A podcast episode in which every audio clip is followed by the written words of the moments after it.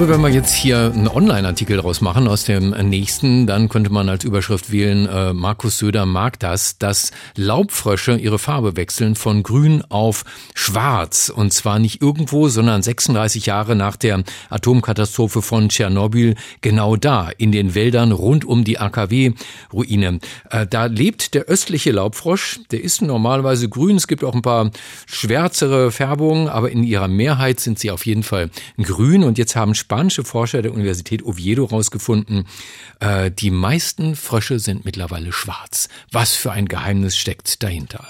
Er ist Mitglied des Komitees des IG Nobelpreises für kuriose wissenschaftliche Forschungen, Vorsitzender der Deutschen Dracula-Gesellschaft und der bekannteste Kriminalbiologe der Welt. Dr. Marc Benecke, live auf Radio 1, die Profis. Ja, einen verstrahlten guten Morgen, äh, lieber Marc. Wie, wie kann das sein? Warum hat sich bei diesen äh, Fröschen die schwarze Färbung dann durchgesetzt? Die schwarze Farbe bei diesem östlichen Laubfrosch, die gibt's. Das ist so ein ähnlicher Frosch wie der europäische Laubfrosch, so ein ganz typischer grüner Frosch mit so schwarzen Augenstreifen und äh, die können manchmal sich auch ein bisschen dunkler färben, aber es ist super selten, weil es total viel Energie kostet. Es ist so, dass die, der, der, die Herstellung des Farbstoffes sozusagen, die verbraucht Kraft, die die Tiere normalerweise brauchen und das Grün nützt ihnen ja sowieso besser, wenn sie getarnt sind. Das heißt, sie machen das wirklich nur, wenn sie sich vor irgendwelcher Strahlung unbedingt schützen müssen.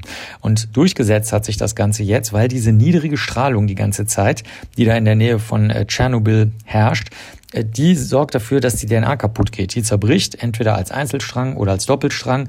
Und dann muss der Körper äh, total dagegen arbeiten. Das funktioniert so, während der Zellzyklus abläuft, also während neue Zellen entstehen und manchmal auch alte abgebaut werden, aber hauptsächlich beim Aufbau, gibt's so, so eine Art äh, Posten, Checkpoints heißen die, in der Zelle. Und dann wird geprüft, ob die Zelle sich vernünftig geteilt hat und die Erbsubstanz funktioniert. Und wenn das nicht gut funktioniert, wird alles angehalten. Es ist also so, die ganze Maschinerie wird angehalten, wenn durch Strahlung ähm, irgendwelche Schäden in der DNA, also in der Erbsubstanz auftreten und dann muss alles repariert werden. Dann kommt also noch ein neues System. Also sozusagen erst wird alles angehalten und dann kommen die ganzen Zellbauarbeiterstoffe und Bauarbeiterinnenstoffe, müssen reparieren, kostet alles Energie, schlecht für den Frosch.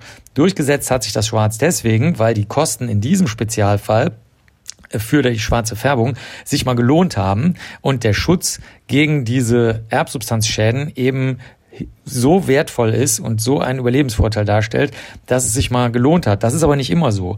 Bei Vögeln in Tschernobyl ist das zum Beispiel so, bei einigen oder bei vielen Vögeln, dass wenn sie den Farbstoff, der übrigens auch äh, eine sonstige gute Wirkung im Körper entfaltet, und nicht nur für die Federfärbung verwendet wird, aber eben auch für die Federfärbung verwendet wird. Wenn dieser Farbstoff gehäuft hergestellt werden muss von den Vögeln, dann haben die einen Überlebensnachteil. Also das ist bei den Fröschen ähm, eine, eine Überlebensnotwendigkeit und bei den Vögeln funktioniert es leider nicht immer, weil die, wenn sie sich dann gegen die Strahlung schützen durch dunkle Federfärbung, dann haben sie ein geringeres Körpergewicht, weniger von diesen Federn mhm. und insgesamt einen Nachteil. Es ist also so eine Art Spiel, ein Überlebensspiel, was da stattfindet. Ja, die Totenfrösche finden das wahrscheinlich nicht so lustig, aber ähm, es ist ja dieser Stoff Melanin, der ist verantwortlich für die Pigmentierung der Haut, auch bei Fröschen. Äh, Habe ich das richtig verstanden? Melanin schützt vor radioaktiver Strahlung oder wie? Ja, genau. Die schwarze Farbe wirkt tatsächlich wie so eine Art Abschirmungsstoff, eigentlich wie ein Sonnenschirm. Ähm, ich gehe ja nicht in die Sonne, aber du kennst das vielleicht, weil du manchmal in die Sonne gehst. Ja. Dann kann die Haut sich ja so dunkel einfärben, damit eben das Körperinnere nicht weiter von dieser Strahlenbombardierung getroffen wird, wodurch dann die schon genannten Vorgänge angeworfen werden, die unheimlich energieaufwendig sind. Also Checkpoint-Prüfungen, Erbsubstanzreparatur und dann wieder Freigabe der jetzt offensichtlich oder hoffentlich wiederhergestellten Erbsubstanz. Es ist also wirklich ein ganz normaler Schutzschirm wie der, den wir im Alltag auch kennen. Ja, wir, du nicht. Also ich meine, wir nicht lichtscheuen Gestalten, lieber Markt, nennen das äh, ein wenig braun werden. Probier es einfach mal aus. Aber, aber wie, wie ist das jetzt? Wie, was ist das für eine Entwicklung? Würdest du sagen, dass die Strahlung da an Tschernobyl bei den Fröschen quasi die äh, Evolution beschleunigt hat? Die Evolution ist hier nicht unbedingt beschleunigt.